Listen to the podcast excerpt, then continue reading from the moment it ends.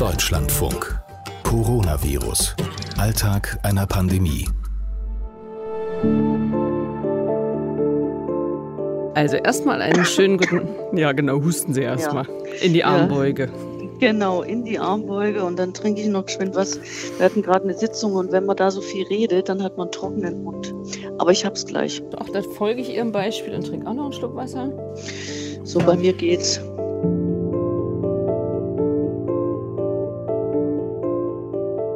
Reden, reden, reden, bis man heiser wird. So viele Themen gilt es dieser Tage irgendwie zu besprechen. Ich kann mir das ja überhaupt nicht vorstellen, wie man da dann noch den Überblick behält und nicht wichtige Sachen, die einem bis vorgestern oder bis vor sieben Wochen noch ganz wichtig waren, dann völlig aus den Augen verliert bei dieser ganzen aufgeregten Diskussion derzeit. Ein Problem, was auch Jana Langer durchaus kennt. Sie ist nämlich nicht nur Krankenschwester, sondern auch Personalrätin die Arbeit ist mehr geworden. Also wir haben natürlich jetzt entsprechend viele Anträge von Arbeitszeitänderungen, ähm, die besprochen werden müssen, wie man da agiert, ähm, was das Beste ist, wie man die Rechte von den Beschäftigten da am besten integriert ja, das äh, und umsetzt. Das interessiert mich mal. Da kommt der Arbeitgeber auf Sie zu und sagt, wir müssen die Dienstpläne natürlich ändern. Ja, das sind die Arbeitszeiten, die geändert äh, werden müssen. Das hat äh, zum einen Hintergründe, um diese Krise einfach äh, logistisch gesehen gut durchzustehen. Also man muss ja mit dem bestehenden Personalstamm das möglichst effizient äh, gestalten. Und da ist einfach das Zusammentreffen vieler verschiedener Menschen, das muss entzerrt werden. Ja, das kennen wir hier in unserem Funkhaus ähnlich. Was macht der Personalrat?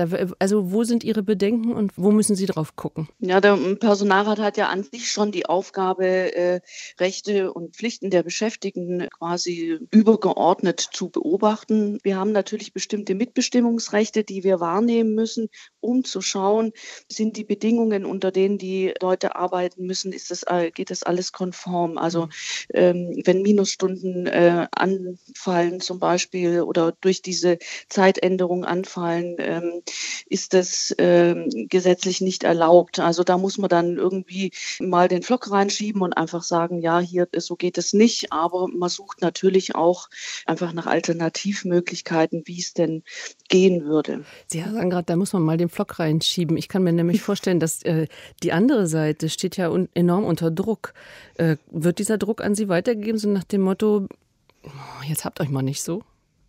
Ja, natürlich. Das ist so unter dem Motto, das ist halt jetzt so, das äh, ist nötig, kriegt man da schon so bestimmte Blicke auch, wo einfach sagt, der Personalrat bremst.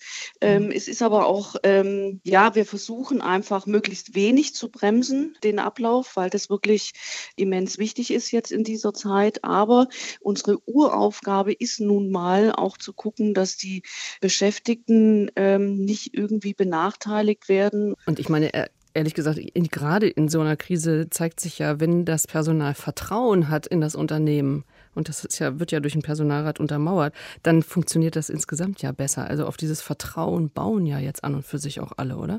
Selbstverständlich. Also jedes Arbeitsverhältnis oder Beziehungsverhältnis ähm, basiert auf Vertrauen und Respekt. Mhm. Da sind auch die Menschen einfach mehr bereit, auch mehr Dinge zu akzeptieren, die jetzt nur kurzfristig sind, also äh, auch Zugeständnisse zu machen.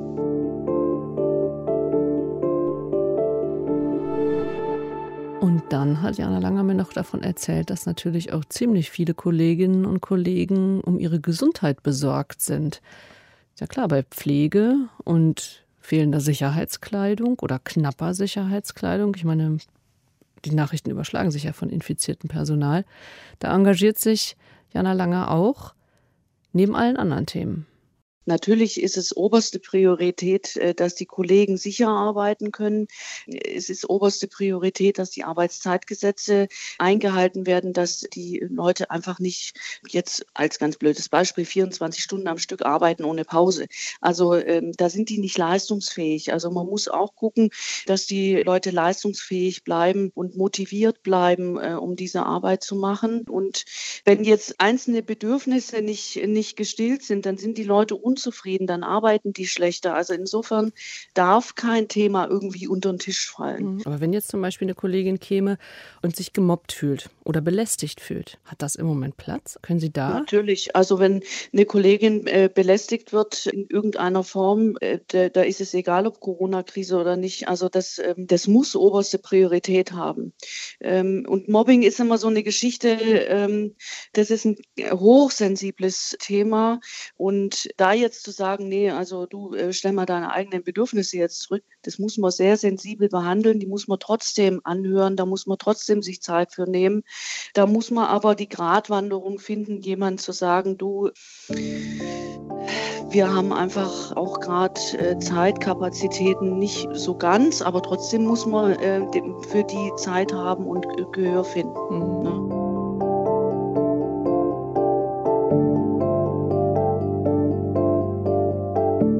Wir haben den Stadtrat für Gesundheit und Jugend in Berlin-Neukölln kennengelernt, Falko Lieke. Der hat ja schon von Amts wegen und in Nicht-Corona-Zeiten viele drängende Probleme auf dem Tisch. In seinen Bereich fällt zum Beispiel die Familienhilfe, das Jugendamt. Und heute erzählte er mir von seiner letzten Sitzung. Er ist eigentlich direkt von der Sitzung in unser Gespräch gekommen. Genau, wir haben uns mit den Jugendstadträten getroffen und da war das Thema Notbetreuung von äh, systemrelevanten Eltern, was sich inzwischen gut eingespielt hat, auch in Neukölln. Und jetzt werden doch sage und schreibe auch die Mitarbeiter der Gesundheitsämter als systemrelevant erkannt. Mhm. Dann ist natürlich auch das Thema Kinderschutz, das nach wie vor ein, äh, ein Thema. Ich habe gestern noch mal sehr intensiv mit meinen Kolleginnen und Kollegen aus dem Kinderschutzteam gesprochen. Die sagen, es ist erstaunlicherweise richtig ruhig was aber kein gutes Zeichen ist. Weil sie es ja nicht ähm, mitbekommen, ne? Weil wir es nicht mitbekommen. Es ist so ein bisschen die Ruhe vor dem Sturm, haben wir die Befürchtung. Und ähm, wir sind natürlich weiterhin an den Familien auch dran, die uns bekannt sind. Aber neue Fälle, wenn uns das keiner meldet, dann mhm. äh, ist das natürlich schwierig zu ermitteln. Und äh, es gibt auch keine Idee, wie man dieses Gap, wie man heute so schön sagt, also dieses, dieses Loch irgendwie ausfüllen kann. Hm. Aber Sie klingen sehr besorgt, als ob das Thema ja, Kinderschutz, Schutz vor Gewalt ein bisschen hinten runterfällt ähm, durch ja, das andere. Das ist, weil viele Systeme gerade nicht verfügbar sind. Also die Kinder können sich nicht in einer Jugendeinrichtung einem Erzieher anvertrauen oder auch einer Lehrerin oder in der, in, in der Kita fällt auch äh, nichts auf, wenn, wenn ein Kind blaue Flecke im Gesicht hat. Und das sind so alles Indikatoren, die natürlich bei uns auch zu Meldungen geführt haben, wo wir dann rausgefahren sind, haben uns die Kinder angeschaut, gegebenenfalls dann auch gleich Maßnahmen eingeleitet. Das ist jetzt alles nicht möglich. Sie haben uns auch erzählt, Schuleingangsuntersuchungen für die diesjährigen Erstklässler finden ja im Moment auch nicht statt. Was fällt denn sonst aus Ihrem Bereich alles der Corona-Krise zum Opfer? Man kann ja zum Beispiel im Moment auch kein Unterhalt, Unterhaltszahlungen können nicht geklärt werden, oder? Vaterschaft nicht anerkannt werden, Na klar. Adoptionen also, laufen. Also äh, genau, sowas machen wir natürlich sehr ausgedünnt, was Vaterschaftsanerkennungen, auch das Ausstellen und Beglaubigen von Urkunden äh, und ähnlichem in diesem Zusammenhang angeht. Äh, da haben wir schon noch Sprechstunden, aber eher eingeschränkt. Das ganze Thema Kita-Gutschein, Unterhaltsvorschuss, Elterngeld wickeln wir komplett per E-Mail und Post und telefonisch ab. Werden da alle ähm, erreicht, die es angeht?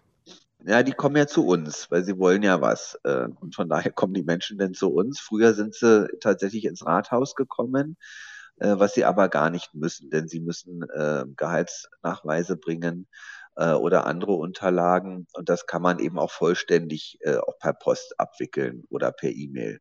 Aber äh, wir haben in vielen Bereichen natürlich auch Verwaltung runtergefahren und äh, sind da auch auf Sparflamme. Ne? Mhm.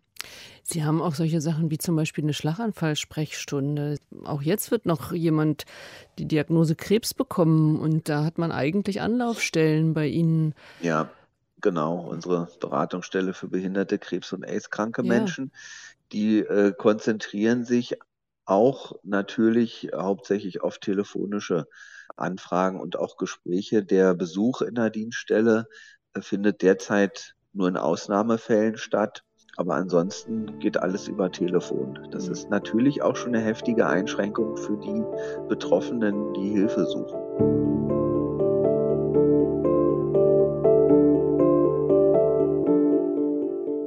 Eins wollte ich noch wissen von Falko Lieke, nämlich wie ist der Stand beim geplanten Corona-Testzentrum für Neukölln? Ja, das Test Drive-In, das nimmt jetzt langsam Fahrt auf. Ich bin mit einem großen Neuköllner Hotel im Gespräch.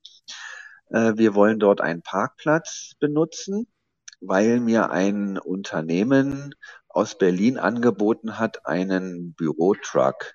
Also das ist so ein großer LKW, der hat quasi einen Bürocontainer drauf, ähm, dass ich den kostenfrei nutzen kann. Und dort wollen wir unsere Kolleginnen und Kollegen äh, quasi stationieren und dann ein Drive-In, allerdings nur mit vorheriger Anmeldung umsetzen.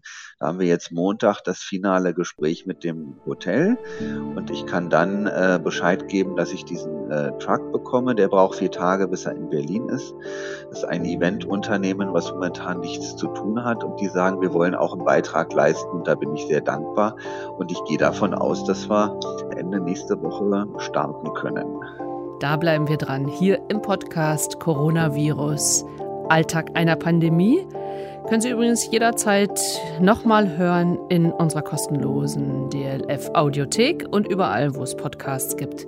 Ich bin Katrin Heise. Tschüss.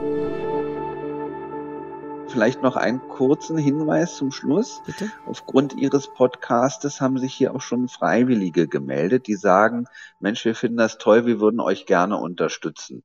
Also es hat auch durchaus eine große Wirkung, was sie machen.